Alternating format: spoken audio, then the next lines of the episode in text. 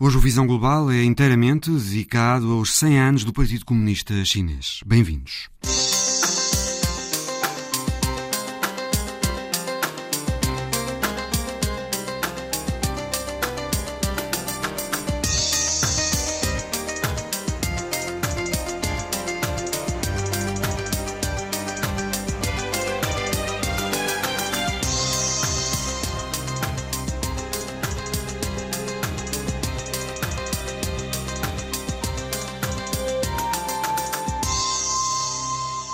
Partido Comunista Chinês celebrou esta semana, no dia 1 de julho, o seu centésimo aniversário. Cem anos passaram desde que, em 1921, um grupo de intelectuais fundou em Xangai o Partido Comunista Chinês e, ao fim destes anos, contrariamente ao que aconteceu noutros países, o partido está vivo e confunde-se com a própria história de sucesso da China nos últimos 40 anos. Antes de mais, a imagem da semana de Paulo Dentinho. 伟大、光荣、正确的中国共产党万岁！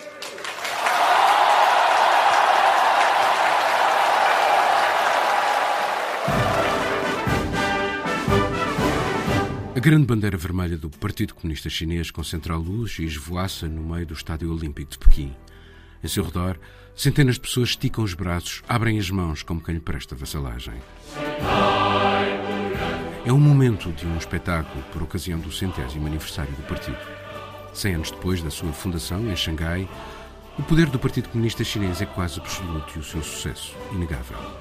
Nas últimas quatro décadas, a China tornou-se na segunda maior economia do mundo, é um gigante tecnológico e, dentro de pouco tempo, militar. Houve milhões de pessoas a sair da pobreza e uma classe média pujante surgiu também. 在中华大地上 uma sondagem recente indica que a grande maioria da sua população confia no governo. Externamente, a China é incontornável. É o segundo maior contribuinte para o orçamento das Nações Unidas e para as suas operações de manutenção de paz. No reverso, consegue postos cada vez mais elevados nas estruturas da ONU, condicionando progressivamente as narrativas e evitando assim muitas condenações públicas e má publicidade. As suas novas rotas da seda equivalem a milhares de milhões de investimentos destinados a concretizar a supremacia comercial chinesa e, por essa via, a sua capacidade de influência sobre vários países e governos é cada vez mais expressiva. Mas o regime tem muitos traços sombrios, frequentemente abafados. O preço que muitos estão dispostos a pagar para ter acesso ao seu vasto mercado e ao seu sucesso económico. O seu registro de violações aos direitos humanos e restrições à liberdade é também vasto. No seu modelo alternativo, onde se mistura autoritarismo e capitalismo controlado, o direito ao voto, à liberdade de expressão e manifestação eclipsa-se perante o direito de não ter fome, viajar ou aprender a escrever.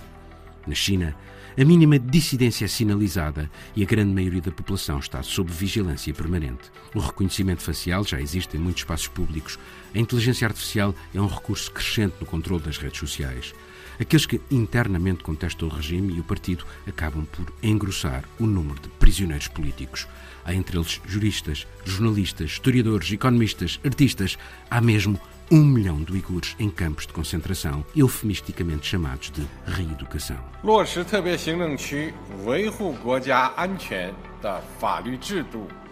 Hong Kong é o mais recente exemplo da forma como o partido entende a sociedade.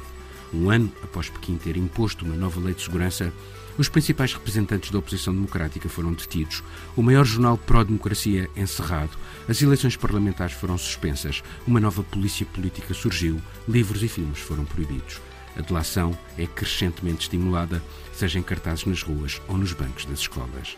Qualquer sinal de dissidência pode levar agora à denúncia. Como referiu Xi Jinping, o partido está acima de tudo. Vamos falar do Partido Comunista Chinês e da situação da China.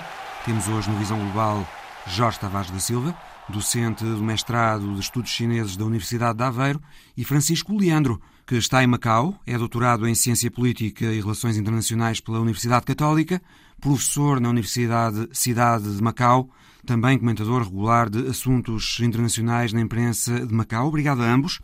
Começo por si, Francisco Leandro. Viu-se aí na China, nos últimos meses, muita coisa relacionada com o centenário, filmes nos cinemas todas as semanas, séries de televisão, romarias a sítios históricos do partido. o espetáculo A Grande Viagem, apresentado no Estádio Olímpico de Pequim esta semana, depois a grande cerimónia comemorativa na Praça Tiananmen, na quinta-feira. Estas comemorações do centenário foram uh, meticulosamente planeadas, não foram? E porquê? Para quê, na sua opinião? Ah, muito obrigado pelo convite. Uh, não me surpreende este, uh, esta encenação de, de, tudo o que decorre à volta do centenário uh, do Partido Comunista Chinês, por várias razões, mas o que a razão central é, é a necessidade de, uma vez mais, reforçar a unidade em torno do partido, em, em torno dos objetivos do partido, em torno, em torno da liderança do partido e, sobretudo, num aspecto uh, que parece uh, essencial, que é uh, a afirmação do partido como um partido de massas, um partido de trabalhadores, um partido, um grande partido popular, que, aliás, é, é uma das constantes daquilo que foi a evolução do partido desde a sua fundação em, em 1921. Jorge Tavares da Silva, pela forma como foram organizadas estas celebrações, sente que este momento do centenário é um momento importante para o Partido Comunista Chinês? Boa tarde. Uh, começo por agradecer o amável convite para estar aqui uh, hoje presente para poder falar uh, deste centenário, deste, deste, grande evento para a China e até um evento para o mundo, digamos assim. é um evento que eu diria de bastante, bastante importante, naturalmente, para o consumo interno. Eu diria que há aqui duas dimensões, uma dimensão interna e também uma dimensão internacional. Uh, naturalmente, um, um, simbolismo enorme uh, de unidade para dentro uh, do país, uma tentativa com esta liderança pós 2012, 2013 de recolocar um bocadinho mais a questão política, estas novas gerações, trazer-lhes o marxismo para dentro, porque é algo que estava de alguma forma a perder-se uh, do ponto de vista das novas gerações, um bocadinho mais aburguesadas, um bocadinho mais aos hábitos enfim, de, económicos e dos luxos da nova economia. E, portanto, há aqui um, um, uma tentativa, no fundo, de reforçar todo este componente política, uh, exatamente a trabalhar para as massas, acho que sim, é exatamente isso, e, portanto, de galvanização também uh, nacionalista, e, portanto, é, é de enorme importância para o país e para a unidade do partido e para o futuro. Portanto, é um momento de glória nesse sentido. Francisco Leandro, as celebrações estiveram muito focadas na associação do partido ao desenvolvimento económico rápido do país nos últimos 40 anos. Isso dá força ao partido? Sente que a maioria dos chineses gosta do Partido Comunista e reconhece que o partido foi central para essa história de crescimento da China? A China, que é já a segunda maior economia do mundo e numa década pode ultrapassar a economia norte-americana. É verdade, a, a, a economia chinesa a, tenderá a crescer e tenderá mesmo a ultrapassar a, primeira economia, que é a economia norte-americana. E eu julgo que há, nessa perspectiva, dois, dois pontos importantes. O primeiro é quando olhamos para trás e, e se reflete sobre o período, sobre, este período histórico destes últimos 100 anos, desde 1921, há um conjunto, uh, digamos, de lutas uh, e uma delas, uma delas é de facto uh, a incessante vontade do partido de procurar adquirir uma condição que Deng Xiaoping acaba por referir no discurso que fez em 1961 para as Nações Unidas, eh, no, no, no célebre discurso dos três mundos, de, de, uma maneira simples dizendo que não há independência soberana sem haver independência económica.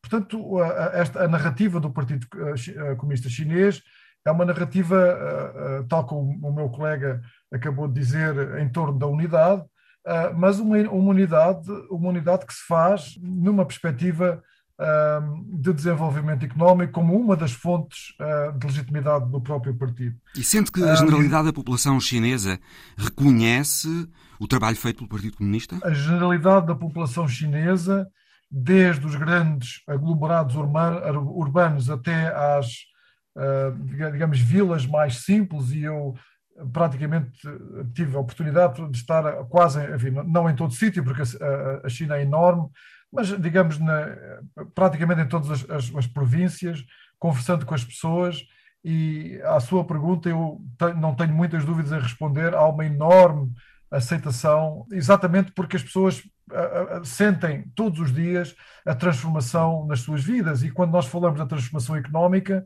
falamos depois na, na toda a consequência dessa própria transformação. A transformação da educação, é a transformação na saúde, é a transformação nos transportes, é, é a transformação no acesso a, a, a, aos bens de consumo.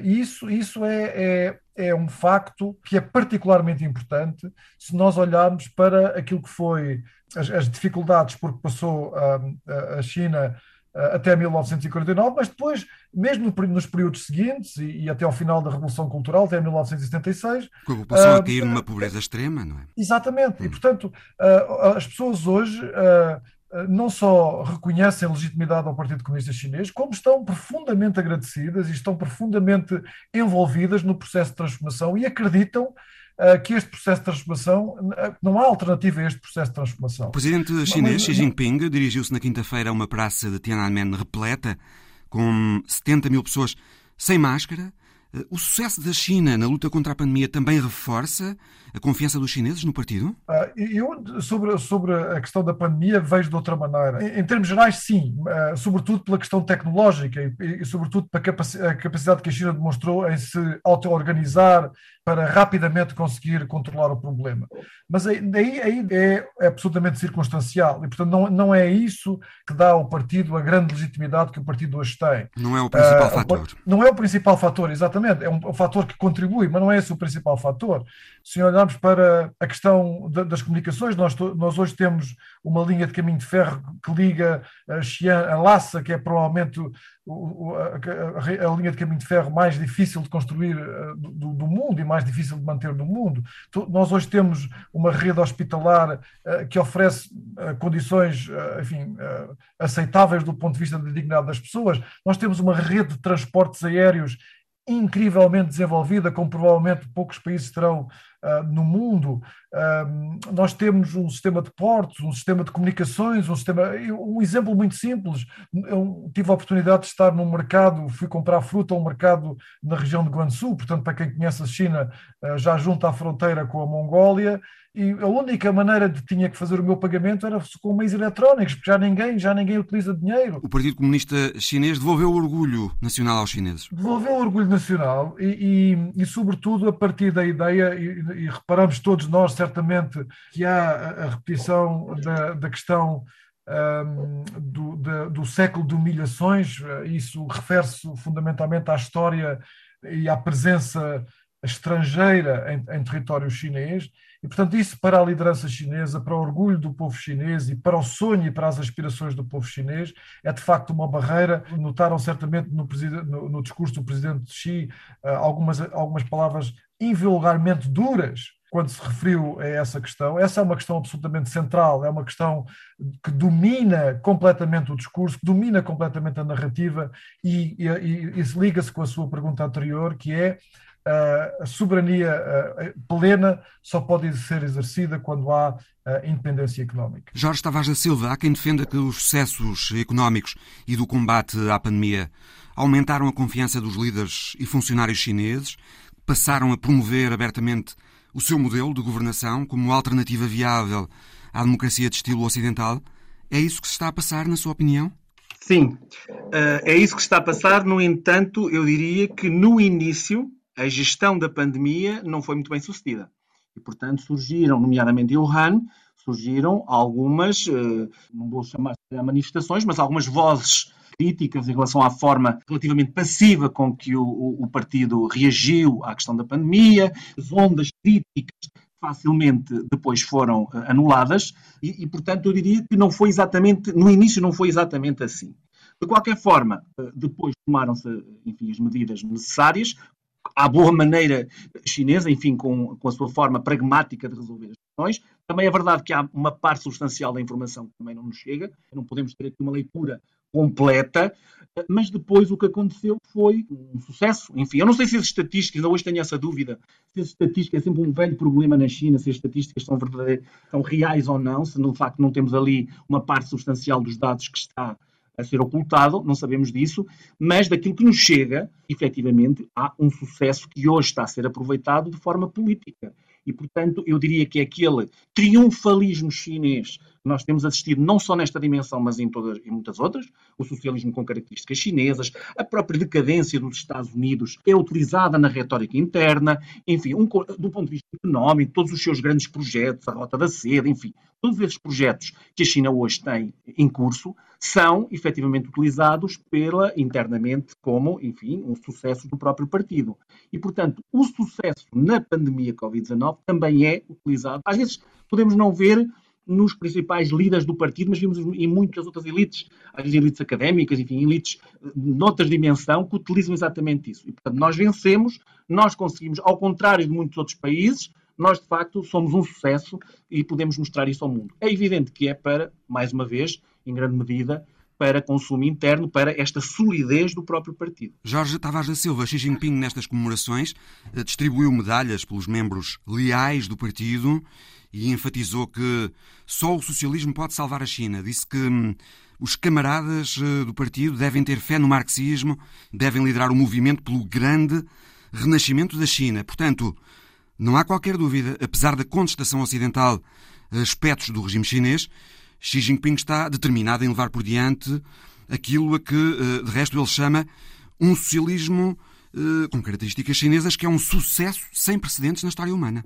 Exato tem muito a ver, é muito interessante nós uh, analisarmos o percurso político de Xi Jinping. Enfim, eu tive a oportunidade de o fazer muito recentemente, enfim, acompanhei quase todos os passos da sua vida política e, de facto, uh, há uma ligação forte que se estabeleceu muito por influência do próprio pai, uh, numa ligação forte ao próprio Partido Comunista e, portanto, ele representa, em grande medida, aquilo que, enfim, nós quando olhamos para o Partido Comunista Chinês não devemos olhar para um corpo monolítico.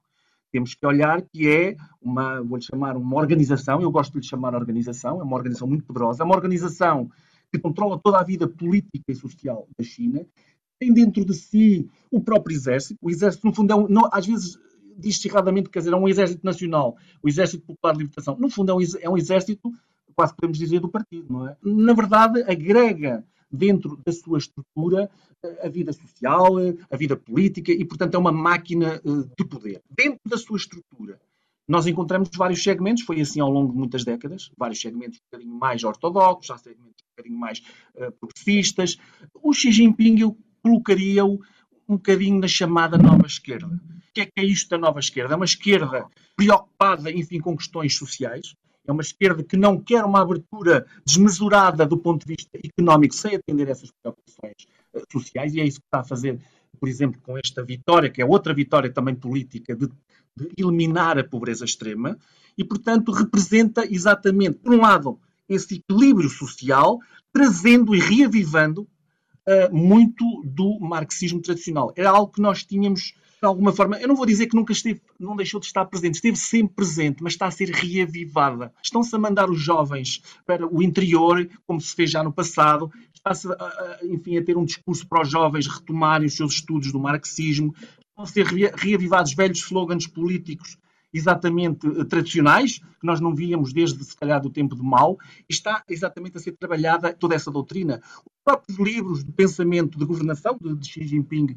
são distribuídos, aliás, foi das coisas, quando chega à China, foi logo das coisas que me confrontei, foi exatamente, eram imediatamente os manuais do pensamento do Xi Jinping. Ele é estudado nas universidades, ele tem imagens espalhadas um pouco por toda a China. Na televisão passam constantemente eh, imagens do líder com o seu pensamento e, portanto, hoje é exatamente este ambiente político forte de reavivar dos velhos pensamentos marxistas que estão a ser utilizados. Eu acho que a China, apesar de tudo hoje, não é uma China só só marxista, ou seja, para já porque há uma componente de, de, enfim, de capitalista também controlado, mas um elemento também capitalista eh, infiltrado na própria ideia de, de, de, comunismo. No fundo, há aqui um sistema na economia chama-se uma economia eh, mista, não é? Um, uma economia desta natureza. E depois há elementos tradicionais que também estão a ser reavivados, o confucionismo, o legalismo, e portanto, eu acho, quando olho hoje e tento interpretar um bocadinho o que é que é a China, eu não consigo dizer que é só marxista, também não posso dizer de maneira nenhuma que é um país capitalista, porque não é. Também não posso dizer que é um país confucionista, neoconfucionista. Se calhar é um bocadinho disto tudo. Eu acho que de forma seletiva o partido busca estes slogans políticos, estas ideias, e, portanto, de alguma forma, criam um modelo único. Eu acho que o modelo chinês é único com os seus ingredientes. Essa, é essa, Francisco Leandro, a ideia que tem também? Eu, eu acho que o meu colega colocou a questão muito bem colocada e as palavras que ele utilizou fazem todo sentido. É um sistema absolutamente único, é um sistema que se está a criar a si próprio. Eu gostava de pegar algumas das palavras do meu colega e, e dizer, eh, ele tem absolutamente razão quando diz, por exemplo, eh, na questão do controle e na questão, por exemplo, do exército, só para lembrar que na Assembleia Nacional Popular uh, tem lugar uh, posições que são preenchidas pelo Exército, um modelo absolutamente único. Um, um, outro exemplo, quando o meu colega se refere a que, a que sistema económico é que estamos a tratar, tem toda a razão, não, não, não é um sistema absolutamente misto, absolutamente híbrido. o exemplo da, das zonas económicas especiais procura perfeitamente resolver esse, essa questão. De toda maneira, um sistema outro... que não lida bem com a dissidência política. Eu, eu, eu, julgo que há outra forma, uh, portanto, as, as, formas de manifestar opinião e as formas eh, que são, que, em, em, que, em, que, são feitos os debates internos têm um outro contorno e são feitos de maneira diferente quando comparamos com o sistema ocidental. A maneira de fazer as coisas, é, a tomada de decisão tem outra lógica completamente diferente da nossa. Eu posso dizer Pode isso. discutir desde que não se ponha em causa princípios considerados fundamentais, é isso? Repare, o Partido Comunista Chinês é um partido. Uh, é um partido de luta, é um partido que, que começa uh, com meia dúzia de pessoas reunidas numa, numa pequena casa, que ninguém sabe exatamente quem são e para onde vão, e, e, portanto é um partido que ao longo destes 100 anos tem que ultrapassar obstáculos imensos, e portanto uh, é normal que neste processo Uh, se vão criando aquilo que são as pedras fundamentais do partido e as pedras fundamentais do Estado. Podíamos referir aqui três ou quatro. A questão da unidade é absolutamente central. A, a unidade do partido, a unidade do Estado, a unidade, a unidade territorial, por exemplo, são, são linhas de fronteira que existem em todos os Estados, que existem em todas as sociedades e, portanto, não, não, são, não são discutíveis. E, portanto, se é isso que se está a referir, eh, eu, eu tendo a concordar. Mas deixe-me voltar outra vez a outra questão que me parece importante, que é a questão do posicionamento global, global da China. Eh, a China está a dar, a dar passos para se tornar uh, uma das grandes potências, ou se não é já a grande potência o meu, o meu colega referiu alguns aspectos com os quais eu concordo. Eu gostava de, de dar um outro exemplo, que é, que é, provavelmente um exemplo que passa despercebido à maior parte uh, das pessoas, que é, por exemplo, o programa espacial chinês. Uh, nós assistimos ultimamente a, a, desenvolvimentos tecnológicos que não, não podemos deixar de notar. Uh, a China foi o terceiro país do mundo a, a fazer uma lunagem e foi o segundo país do mundo a ser capaz de eh, ter uma presença eh, em Marte. Não só pelo simbolismo, mas sobretudo pelo que isso eh, está a construir uma das maiores estações espaciais de sempre, por si só não só o que isto representa em termos de simbolismo, mas sobretudo porque isto representa em termos de avanço, avanço tecnológico. Mas isto está a acontecer em todas as áreas. Está a acontecer na área espacial, está a acontecer no domínio das comunicações, está a acontecer no domínio da ciência. Tudo isto são fatores. O, presidente Xi, no, no, seu, no seu discurso, disse uma coisa que me parece absolutamente relevante e que tem a ver com aquilo que o meu colega estava a dizer, portanto, com as questões do confucionismo, com as questões do taoísmo e com as questões do budismo, que é o facto da China uh, está a tornar-se uma grande potência, mas não uma grande potência, e ele disse isso hoje claramente no, no seu discurso, uma, uma, potência que nunca ocupou nenhum território estrangeiro. E é muito curioso que há uma referência à participação chinesa na Guerra da Coreia.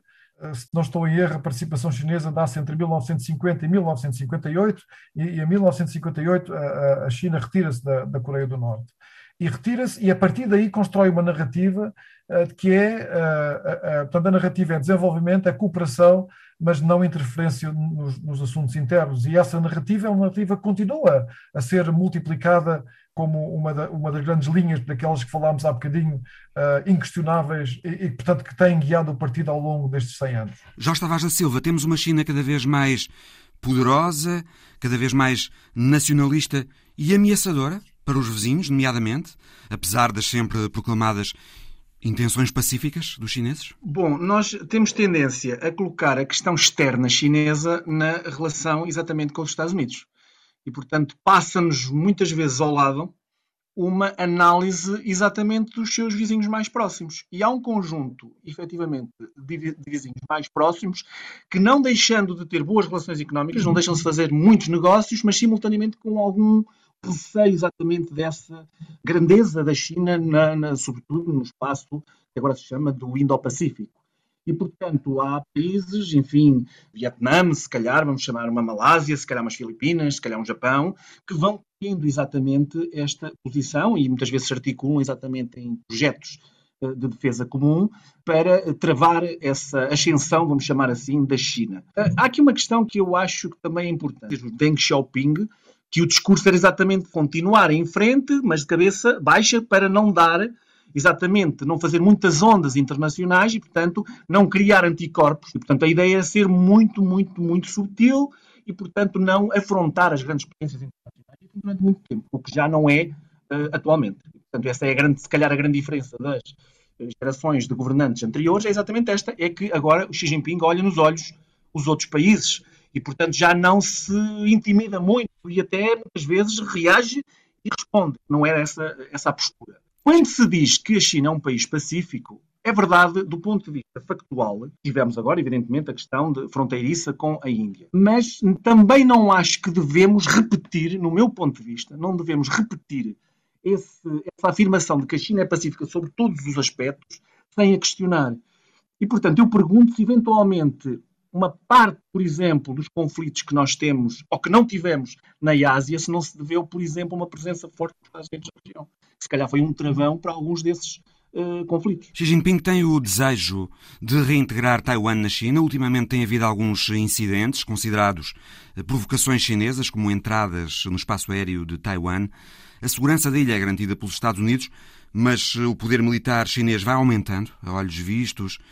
Taiwan será hoje o sítio mais perigoso do mundo, como lhe chamava a revista Economist há umas semanas? Um dos. Eu não sei se é o mais perigoso do mundo, que o mundo é, muitas vezes é, é, demasiado complexo e com tantos problemas. Não sei se é, se é o mais perigoso, mas é certamente um dos mais perigosos do mundo. Há ali um potencial grande uh, de confrontação militar, na sua opinião? Essa hipótese tem que, é real e pode efetivamente concretizar-se. Não acho muito provável, em virtude, enfim, dos objetivos que eu acho que neste caso será, sobretudo, uh, as duas grandes potências, no fundo, que estão envolvidas na questão, os Estados Unidos e a China, porque eu acho que, apesar de tudo, nenhuma delas está interessada em avançar para conflito uh, nenhum, porque nenhuma teria ganhos com isso. O que eu acho que os Estados Unidos estão a fazer neste momento, e a, administração Biden, é exatamente utilizar um, um processo de contenção da China, porque a China nos últimos anos, com o envolvimento dos Estados Unidos, enfim, cenários no Médio Oriente, a realidade foi esta, deixou todo o seu espaço uh, asiático, digamos, a descoberto. E, portanto, a China foi fazendo o seu, uh, os seus planos, foi, foi avançando para o Mar do Sul da China, foi, foi se desenvolvendo, foi reforçando o seu poder do ponto de vista regional. O objetivo é efetivamente esse. É, uh, e isso não é, não é sequer negociável. A China quer recuperar a soberania de Taiwan se não for agora, será em 2049, que é uh, o centenário da República Popular, e aí Taiwan já deverá estar integrado no território chinês do ponto de vista, do ponto de, vista de soberania e, portanto, administração, e, portanto, esse é que é o objetivo. Agora, isto vai depender muito do jogo de poder uh, regional, uh, enfim, e às vezes podem surgir, enfim, outras soluções, porque no fundo é um problema político também, não é? Pode surgir uma solução política que não é fácil de, de, de, resolver. Francisco Leandro, a situação em Hong Kong. Há esta lei de segurança nacional que silenciou a oposição em Hong Kong. Houve eh, prisão dos principais líderes pró-democracia no território. O fecho agora do jornal pró-democracia Apple Daily. Eh, suspenderam-se eleições, houve a reformulação do sistema eleitoral, a reescrita de programas de história, proibição de livros, censura de filmes. Há um novo departamento policial dedicado aos crimes de segurança nacional uma polícia política, eu diria. Eh, há incentivos à denúncia de dissidentes. O que é que a China pretende fazer com Hong Kong, na sua opinião? Estava de voltar um bocadinho atrás uh, naquilo que estávamos a, a dizer uh, relativamente à, à, postura internacional. Eu, uh, a, a, palavra que usou foi uma China ameaçadora. De facto, uhum. essa é a percepção que, sobretudo, que se tem quando se olha da China a partir do, do, do Ocidente eu preferia utilizar outra palavra, que é, é uma, é uma China mais assertiva. E, e, a razão por que estou a utilizar esta palavra é porque uh, nós habituámos a olhar para um mundo onde havia apenas uma potência hegemónica. Portanto, aquilo que a potência hegemónica eh, considerava eh, que era o correto, o justo, não, não, não, não tinha contraditório, ou pelo menos não tinha contraditório ao mesmo nível, uma vez que todos os outros, todos os outros atores, sobretudo aqueles que tinham interesses associados à potência hegemónica, de certa forma aceitavam este jogo que, que, que nas relações internacionais costuma-se designar por appeasement, ou seja, era uma relação onde os interesses estavam condicionados à partida. Ora, nós neste momento temos uma situação completamente diferente. Temos um mundo que é muito mais multipolar e, portanto, quando a China decide responder ao jogo que lhe é feito, essa, essa resposta é interpretada como sendo agressiva ou como sendo uh, ameaçadora. Eu julgo que isto é um problema de narrativa, é um problema, é um problema de interpretação, mas é fundamentalmente um problema de não estarmos habituados a termos duas potências uh, com dois conceitos completamente diferentes, dois modelos para a ordem internacional completamente diferentes, e, portanto, esse é o resultado desta classificação de uma China uh, ameaçadora com o qual eu não concordo. A outra questão que me parece importante é perceber eh, que a China, tal como o meu colega disse muito bem, é um sítio difícil, ou eh, digamos, é, é, um, é um ator muito difícil, quer do ponto de vista uh, interno, quer do ponto de vista externo. Eu, já não me lembro do número, mas a, China faz fronteira com qualquer coisa como 25, 26 ou 27 estados. Estou a falar de fronteiras marítimas, aéreas e terrestres. Portanto, não é fácil uh, ser capaz de gerir todos estes conflitos exatamente da mesma maneira. A questão que me parece essencial é uh, aceitar que a China procura uma certa hegemonia regional uh, e uh, certamente procura um equilíbrio nas relações globais com uma multipolaridade que não existia anteriormente.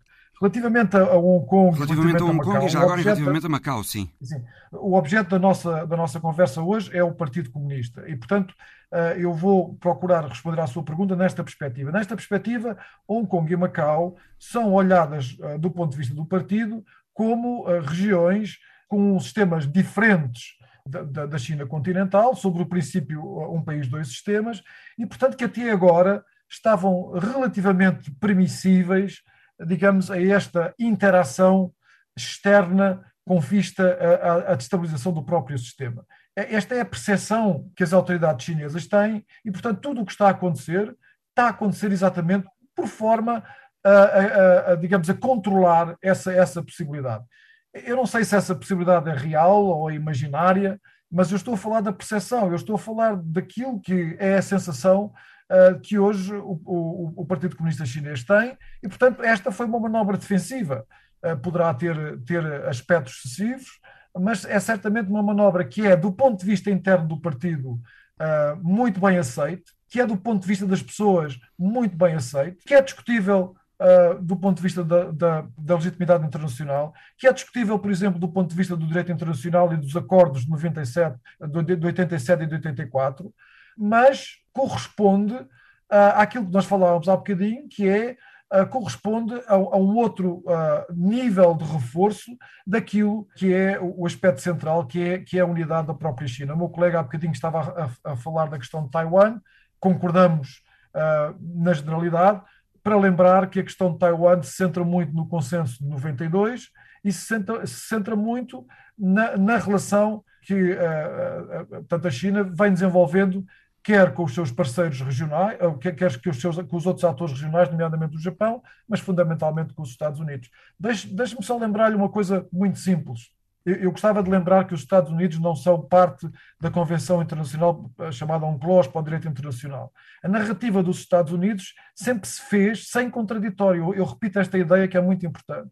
Uh, e, e, os Estados Unidos uh, usam sempre a, a, questão do direito internacional, mas eles não são necessariamente os grandes, uh, digamos, detentores do direito internacional e muito menos alguém que cumpre o direito internacional rigorosamente, de modo rigoroso. Portanto, o que está a passar agora aqui, relativamente a Taiwan, há razões históricas, há razões jurídicas, eu não quero entrar por aí, mas do ponto de vista da narrativa, eu, não tenho tanta certeza como o meu colega, não sei se de facto podemos apontar uma data para 2049, uh, mas o que é certo é que, quer do ponto de vista político, quer do ponto de vista das elites políticas, quer do ponto de vista uh, das academias, quer do ponto de vista das pessoas simples, do, do, do, das pessoas mais simples, em qualquer sítio da China, a questão uh, de Taiwan, ou a questão da, Formosa, como eu costumo dizer, é absolutamente central uh, e é uh, um, um, um, desígnio nacional. Como é que isso vai acontecer? não, não sei, não sei responder. Partilho da ideia do meu colega que a possibilidade de haver um conflito é muito grande, mas desejo que isso não aconteça. o que eu desejo que aconteça é que o, o, o que quer que venha a acontecer se resulte de um entendimento fundamentalmente entre as grandes potências, ah, de outra maneira, a questão de Taiwan arrisca-se a ser um problema muito mais complexo ah, que o seu nível regional e pode escalar para um outro nível que nenhum de nós certamente deseja. Já volto ao Jorge Tavares da Silva, mas Francisco Leandro, ainda esta questão, a China é sempre acusada de restrições às liberdades e de violações de direitos humanos no Tibete, contra a população muçulmana no Xinjiang, mas o Partido Comunista Chinês tem a sua própria concepção de direitos humanos. A China acaba, de resto, de publicar um livro branco, uma espécie de livro branco, sobre este assunto, onde até se afirma o considerável contributo do país para o avanço dos direitos humanos no mundo. Que ideia é esta que a China tem dos direitos humanos? Essa é uma pergunta interessante e, e que uh, várias vezes me têm colocado essa pergunta, uh, e que é uma pergunta que resulta do, do facto de nós utilizarmos as mesmas palavras, mas com conceitos diferentes.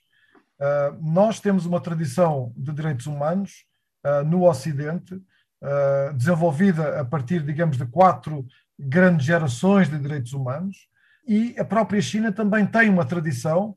Aliás, a China tem inclusive um léxico, tem inclusive um vocabulário associado à, à questão dos direitos humanos, mas que é construído num contexto completamente diferente. Quando o mundo ocidental critica a China relativamente aos direitos humanos, de facto está a utilizar um conceito ocidental de direitos humanos. E, e, portanto, do ponto de vista chinês, essas críticas não fazem sentido, porque não se encaixam uh, no conceito chinês de direitos humanos. O conceito chinês de direitos humanos, enfim, uh, é, é, demora um bocadinho a explicar, mas de uma, uma maneira muito simples, é uh, centrado na, na, dignidade da pessoa humana, construída a partir da sua dignidade de recursos, da sua dignidade no que respeita à, à assistência social, ao, ao, seu direito ao trabalho, ao, ao, seu direito a, a ter uma habitação condigna. repare, isto tem a ver com a forma como é construída a própria China. E o coletivo sempre à frente do individual? Há, há duas dimensões dos direitos humanos. Há, há uma dimensão que é muito individual, a dimensão, por exemplo, do direito ao trabalho é muito individual, eh, embora ela se faça num contexto coletivo. Eh, portanto, eh, os direitos fundamentais no que respeita, por exemplo, à habitação é muito individual, mas depois, no, no, no seu contexto, naquilo que é a afirmação destes direitos, ela, ela faz no interesse do coletivo. E há, há uma série de limites que resultam do, do, interesse do coletivo. Por exemplo, um exemplo que aparece quase em todos os, os, autores que falam sobre direitos humanos é, por exemplo, a questão uh, do acesso à saúde e dos, dos enormes conflitos que existem na China Uh, resultantes desse facto e, portanto, das dificuldades que a China ainda hoje passa relativamente ao acesso à saúde. Uh, e, e, esse é tido como, como um direito fundamental. E, portanto, quando a China diz que nós temos contribuído uh, de modo substancial para os direitos fundamentais, está a falar disso, não está a falar do modo como nós, nós no Ocidente entendemos direitos fundamentais. Que me parece é que falando, utilizando os mesmos vocábulos, mas com, dando aos vocábulos conceitos diferentes, isso gera uh, uma tensão, que me parece, é que é preciso que a China perceba mais do que, do que é o nosso conceito, ou o conceito ocidental de direitos humanos, mas também é certamente preciso que nós, no, no Ocidente, consigamos perceber mais sobre o conceito uh, direitos humanos na China, por forma a podermos arranjar uma, uma narrativa comum. Provavelmente não se chama direitos humanos, chama-se outra coisa qualquer, mas esse parece-me a, a, a base das nossas dificuldades de entendimento. Já Tavares da Silva, que leitura faz da concepção chinesa de direitos humanos? Eu diria, antes de talvez responder diretamente a essa questão, é interessante olharmos para, eu vou-lhe chamar dois caminhos, e isto explica tudo. Uh, no fundo, a interpretação desta questão da China e, no fundo, do resto do mundo no fundo, a China tem, seguiu ao longo da história um determinado caminho e o Ocidente uh, seguiu outro. O que é que eu quero dizer com isto? Na Europa, por exemplo, nós fomos moldados, na Europa, enfim, aquilo que vamos chamar, se calhar abusivamente, mas vamos chamar a civilização ocidental, há um percurso e há um conjunto de acontecimentos históricos que marcaram essa mesma civilização ocidental.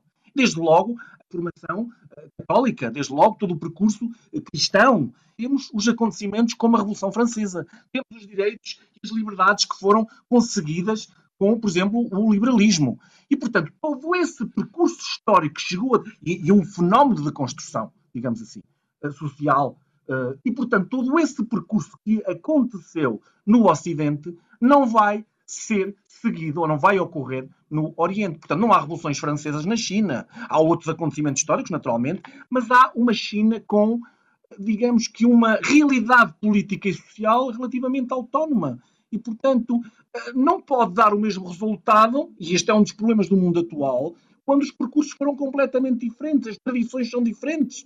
E, portanto, é esta tentativa que estamos a tentar fazer, olhando para, o, enfim, um modelo, vamos chamar chinês, e um modelo ocidental, que muitas vezes começam estes conflitos. Na verdade, temos uma concepção universalista dos direitos humanos, que é, evidentemente, uh, consagrada ou é desenhada a partir do Ocidente, e temos uma concepção exatamente, exatamente chinesa. Agora, temos aqui um problema. A China quer, de facto, participar em todas as dinâmicas internacionais, do ponto de vista do direito, do ponto de vista das organizações, mas uma China que tem uma concepção diferente dessa visão universalista fica aqui numa situação uh, diferente, não é? E, portanto, de alguma forma, uh, não sei como é que se faz esta, esta tentativa de aproximar, se calhar, a concepção chinesa da outra concepção, ou temos que eliminar a concepção dita tradicional. Não sei, sinceramente não sei.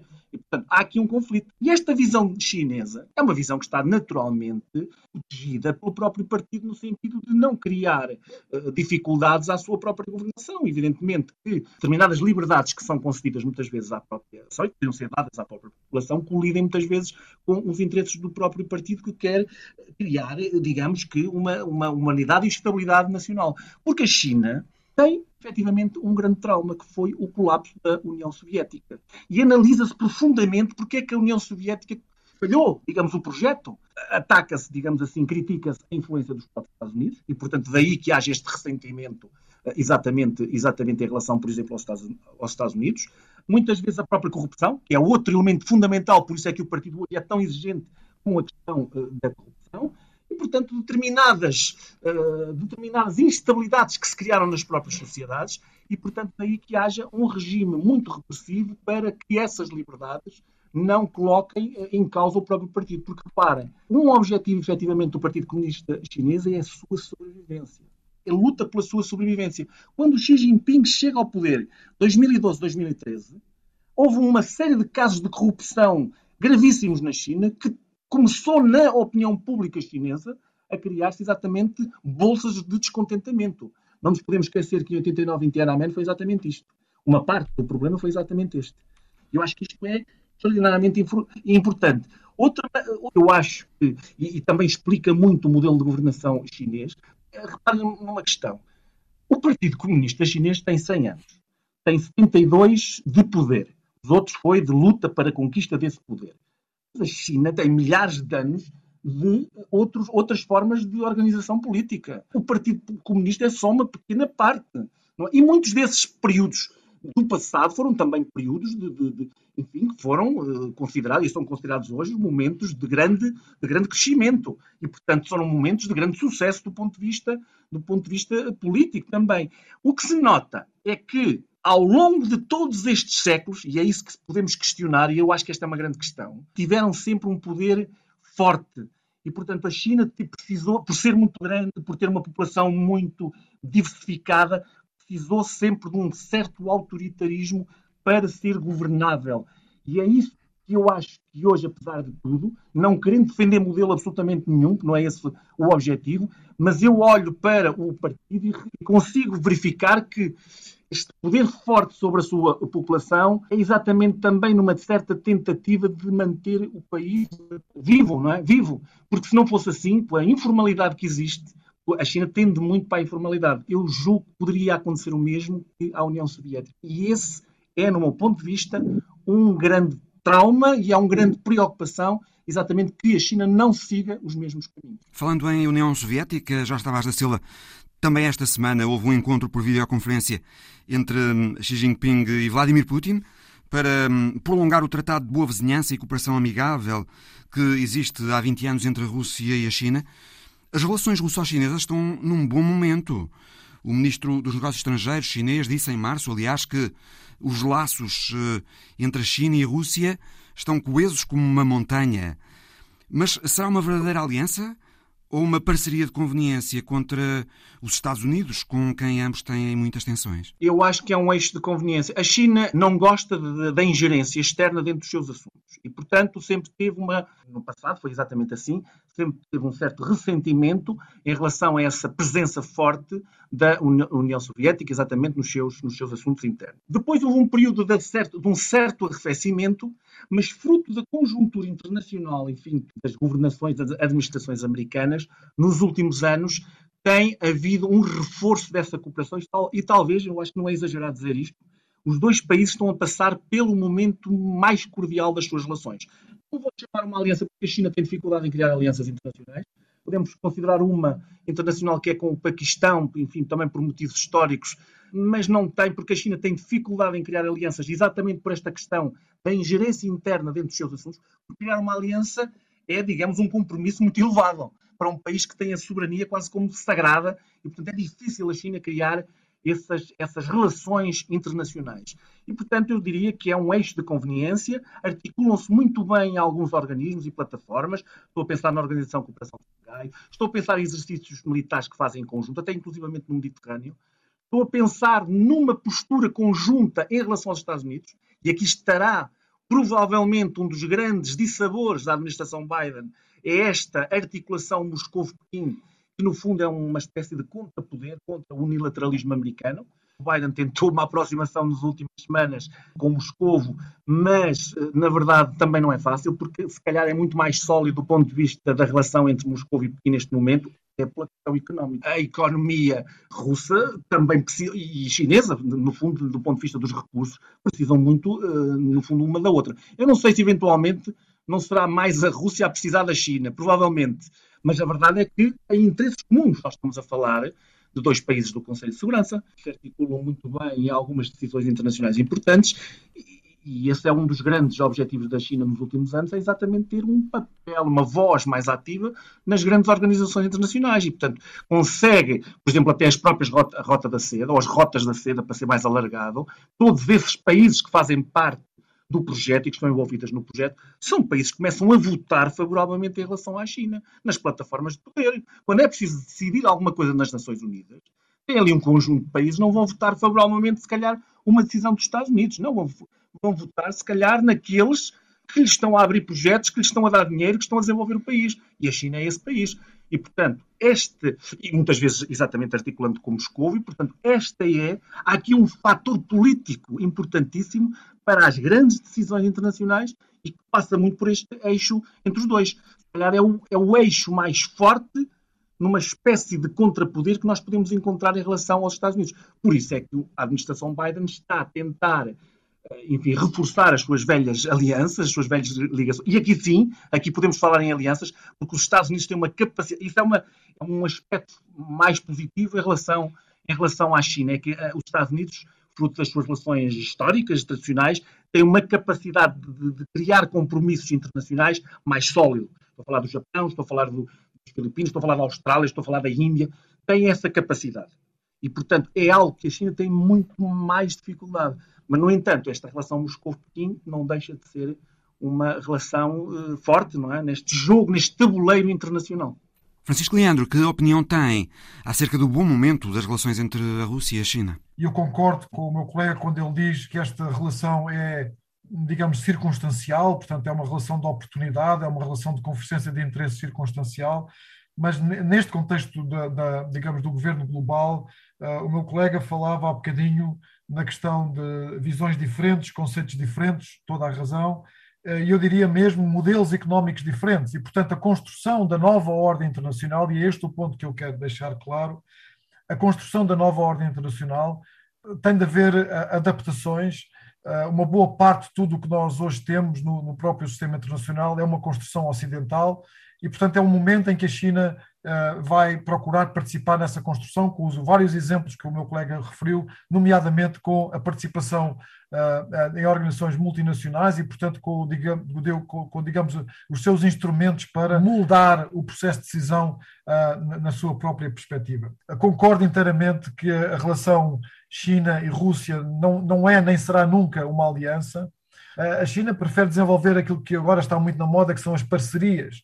E as parcerias são plataformas políticas jurídicas, mais políticas que jurídicas de cooperação e que permitem uma flexibilidade imensa. E, portanto, essa flexibilidade depois permite uh, influenciar o jogo da decisão internacional e, com isso, ir construindo aos poucos o novo sistema internacional. Um novo modelo. É, nós já falámos aqui um novo modelo de conceitos, um novo modelo de modelos económicos, uma nova visão. Portanto, tudo, tudo isso está neste momento em, em cima da mesa. Deixa-me ainda dizer um outro ponto.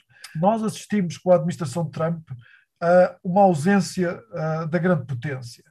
E a ausência da grande potência veio criar novas oportunidades. E a questão da ausência da grande potência nos últimos anos complica-se ainda mais com o facto de o, o, o, mandato do presidente Biden estar limitado a um mandato, uma vez que ele já tem uma certa idade e, portanto, não é, não é credível que ele faça um segundo mandato. Neste momento, a China encontra-se numa, numa posição difícil uh, ninguém sabe o que é que vai acontecer daqui a quatro anos e, portanto, tudo isto se encontra, uh, encontra num prazo demasiado apertado e um, de muita instabilidade.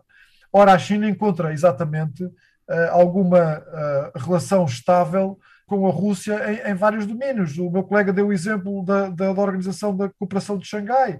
Uh, se olharmos para esta organização, é muito interessante ver como ela cresceu ultimamente de modo quase desmedido. Eu julgo que a, Organização da Cooperação de Xangai é provavelmente, a seguir às Nações Unidas, uma das maiores organizações internacionais do mundo. Uh, existe, de facto, uh, uma cooperação crescente, mas eu não sei se essa cooperação crescente se vai prolongar para além do mandato de Biden. Vamos ver o que é que vai acontecer a seguir. Francisco Leandro, Jorge Tavares da Silva, agradeço-vos muito esta conversa no Visão Global. O programa volta para a semana. Até lá.